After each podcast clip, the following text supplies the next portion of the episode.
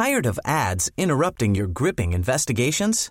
Good news. Ad-free listening is available on Amazon Music for all the music plus top podcasts included with your Prime membership.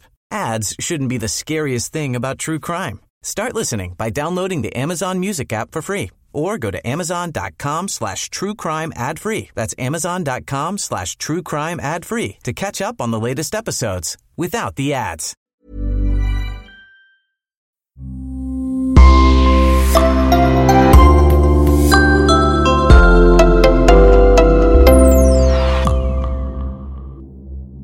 Bienvenue pour une nouvelle affaire criminelle.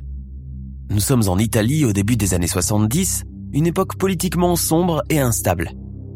Comme toutes les autres villes italiennes, Florence n'échappe pas au déferlement de violence qui secoue le pays. En cette période d'ébullition, un mystérieux tueur en série viendra marquer l'un des épisodes les plus sanglants de l'histoire urbaine italienne. Une série de massacres inexpliqués avec pour cible des couples isolés durant les soirs de pleine lune. Les cadavres sont toujours retrouvés atrocement mutilés, criblés de balles, poignardés ou empalés. L'assassin, lui, est introuvable, insaisissable.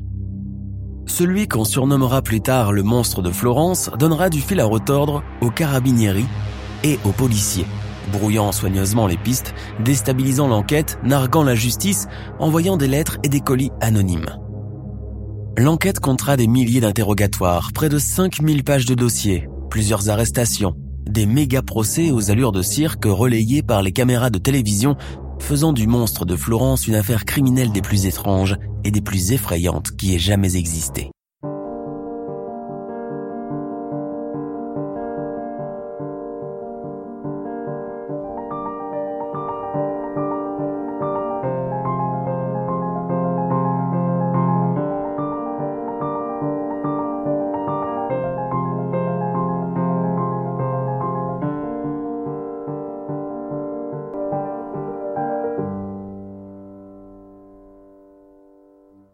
Commence dans la soirée du 21 août 1968. Nous sommes dans une petite bourgade des environs de Florence.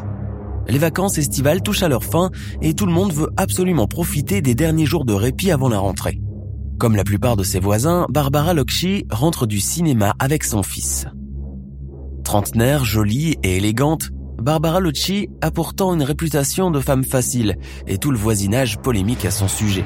Surtout qu'elle est déjà mariée et mère de famille. Pendant le trajet, elle est rejointe par son amant du moment, Antonio Lobianco, qui lui propose une dernière virée en voiture avant de rentrer à la maison. Ils s'en vont à une clairière à la sortie de la ville. Le petit garçon de Barbara dort sur la banquette arrière. Antonio propose à sa maîtresse d'avoir une relation sexuelle à l'abri des regards. Alors qu'ils sont sur le point de commencer leurs ébats, un homme armé surgissant de nulle part abat Locci et Lobianco de plusieurs balles de calibre 22 avant d'ouvrir la portière arrière, prendre l'enfant endormi et disparaître dans la nature. Quelques heures plus tard, un fermier des environs est réveillé par des coups à la porte. C'est le fils de Barbara Locci en état de choc, probablement déposé là par le tueur qui avait fui entre-temps. Le fermier prévient immédiatement les autorités. Le lendemain matin, les carabiniers interrogent Stefano Mele, le mari de la victime. Mele nie d'abord toute implication et présente un alibi. Il était malade la veille et n'avait pas quitté son lit. Des amis étaient même venus le voir, des petits gangsters sardes, les frères Salvatore, Francesco et Giovanni Vinci. Stefano Mele se confie alors à la police et leur raconte les nombreuses infidélités de sa femme à la réputation de cocu qu'elle lui avait faite dans le quartier. Il soupçonne qu'elle l'ait même trompé avec les frères Vinci et que, si ça se trouve, les trois hommes se seraient vengés d'elle par motif de jalousie. Dans tous les cas, il se revendique innocent et accuse du meurtre toutes les connaissances masculines de son épouse. Mais deux jours plus tard, Stefano Mele se rétracte et avoue le double assassinat de son épouse et de son amant. Il avait suivi le couple et s'était tapis dans les bois avant de les tuer durant leurs ébats. Il est condamné à 14 ans de réclusion criminelle. Cela pouvait s'arrêter là, mais six ans plus tard, une affaire similaire se reproduit à Borgo San Lorenzo dans la province florentine. Stefania Pittini et Pasquale Gentilcore, âgés de 18 et 21 ans respectivement, étaient à bord de leur voiture quand le meurtrier les a surpris en train de s'embrasser. Ils sont abattus à coups de calibre 22 L'assassin poussera la cruauté jusqu'à introduire un couteau dans le vagin de Stefania et la suspendre toute nue à un arbre. Les deux victimes sont retrouvées en état de décomposition 48 heures plus tard. Trois paysans, Bruno Mocali, un guérisseur de 53 ans, et ses voisins Giuseppe Francini et Guido Giovannini, qui traînaient dans les environs le soir des meurtres, sont alors suspectés par la police. Mais par manque de preuves, ils sont relâchés et l'enquête suspendue. Les choses semblent s'être calmées jusqu'en 1981, où les massacres reprennent en suivant la même chronologie et mode d'emploi. Carmela Nuccio et son fiancé Giovanni Foghi sont retrouvés morts à bord d'une Fiat 123 à la sortie de la ville dans la nuit du 6 juin 1981. Giovanni Foghi a été décapité tandis que Carmela Nuccio a été traînée hors de la voiture toute nue. Son vagin a été décollé à l'aide d'un rasoir. Le couple avait reçu auparavant 7 balles de calibre 22 avec un pistolet de marque Beretta.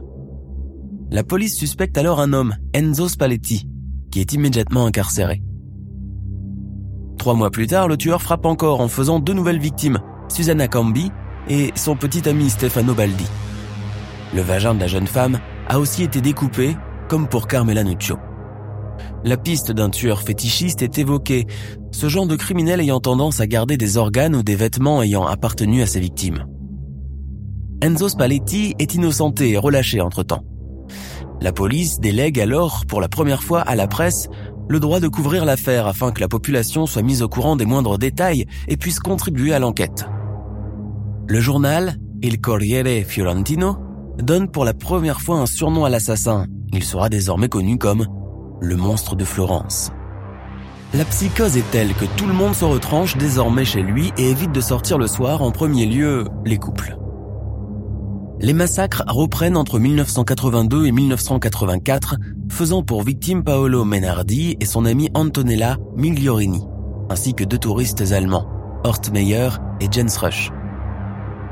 Ces derniers sont sujets de controverses, tout d'abord parce qu'ils étaient deux hommes, probablement homosexuels, voyageant ensemble à bord d'un van Volkswagen. Jen Rush, qui portait les cheveux blonds et longs, avait été pris pour une femme certainement. La piste du crime homophobe reste cependant une probabilité. Puis en juillet 1984, un couple originaire de Vicchio di Mugello est retrouvé massacré de 100 coups de couteau.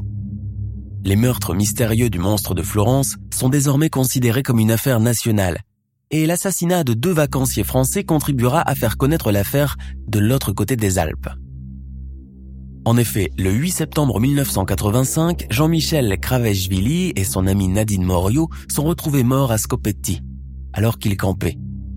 Le tueur les avait surpris dans leur sommeil. Nadine Morio est poignardée à plusieurs reprises, tandis que son compagnon est blessé avec un pistolet. Rassemblant ses dernières forces, Kraveshvili s'est enfui dans la forêt. Malheureusement, il est rattrapé par son assassin qui l'achève. Quelques jours plus tard, la magistrate Silvia Della Monica reçoit un colis anonyme contenant un morceau du sein de Nadine Morio et une lettre de revendication du meurtre. L'État italien prend alors une mesure d'urgence en créant une unité de police spéciale appelée Squadra Antimostro, qui sera chargée de capturer le tueur. Il faudra attendre le début des années 90 pour que la police mette enfin la main sur un suspect crédible, Pietro Pacciani, paysan de 68 ans, a été dénoncé par le biais d'un courrier anonyme dans lequel tous les meurtres perpétrés jusqu'ici lui sont attribués. Pietro Pacciani est ouvrier agricole. C'est un petit homme rondelé, souffrant de problèmes cardiaques, marié et père de deux filles. Les carabiniers l'arrêtent à son domicile. Durant son interrogatoire, ils apprennent qu'il avait déjà fait de la prison en 1951 pour homicide volontaire. Pacciani avait tué l'amant de sa fiancée d'alors en le poignardant de 19 coups de couteau. Puis en 1987, il a été incarcéré pour violence conjugale et attouchement sexuel sur ses filles.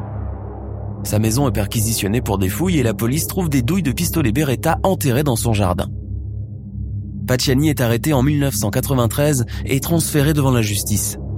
Il ne cessera de clamer son innocence en pleurnichant, brandissant un crucifix, prenant le public à témoin et en insultant le jury.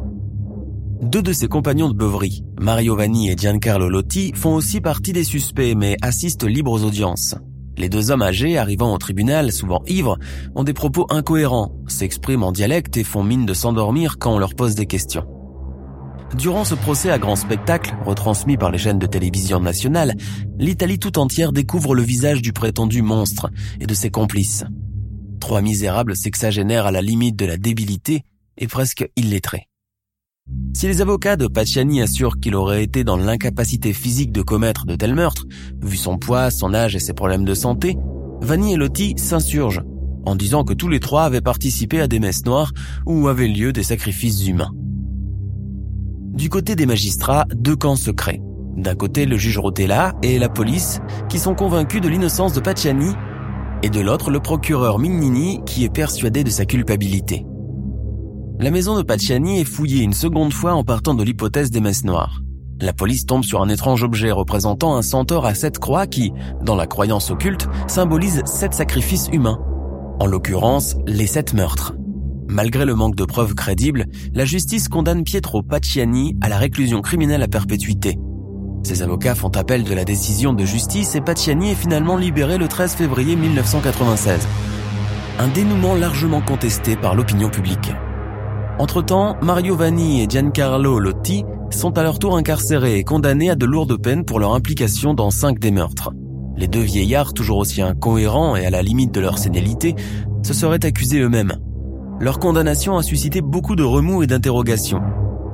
Que ce soit Pacciani ou ses compères, tous les trois auraient été incapables de commettre tel carnage durant toutes ces années sans être jamais surpris et sans laisser de traces. La justice aurait rendu sa décision d'une manière aussi expéditive en choisissant trois boucs émissaires complètement à côté de la plaque. Giancarlo Lotti a été libéré en 2002 et Mario Lotti en 2004. Les deux hommes sont décédés depuis, précédés par Pacciani en 1998. Le début des années 2000 marquera la fin du cycle meurtrier et ce, même si la justice et l'opinion publique restent persuadés que l'assassin est toujours quelque part en cavale. D'autres suspects potentiels viendront s'accaparer pour un moment l'identité du monstre, notamment un pharmacien, un plombier ou encore un fermier tous seront relâchés par manque de preuves tangibles.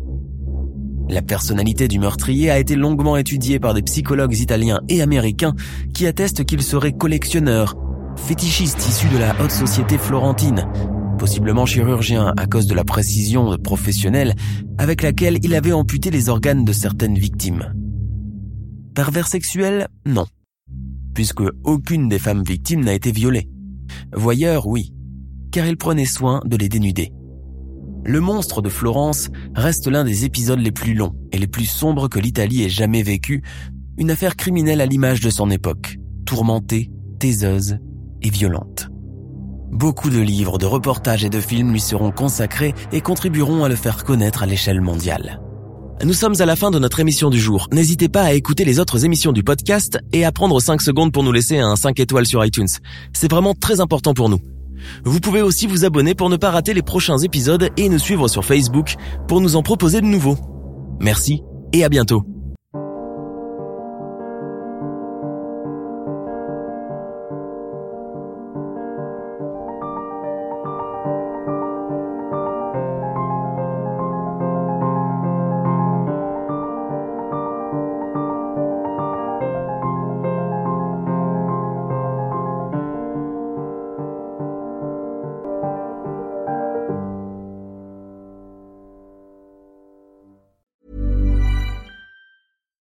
Here's a cool fact a crocodile can't stick out its tongue. Another cool fact you can get short term health insurance for a month or just under a year in some states. United Healthcare short term insurance plans are designed for people who are between jobs, coming off their parents' plan, or turning a side hustle into a full time gig. Underwritten by Golden Rule Insurance Company, they offer flexible, budget friendly coverage with access to a nationwide network of doctors and hospitals. Get more cool facts about United Healthcare short term plans at uh1.com. Tired of ads interrupting your gripping investigations?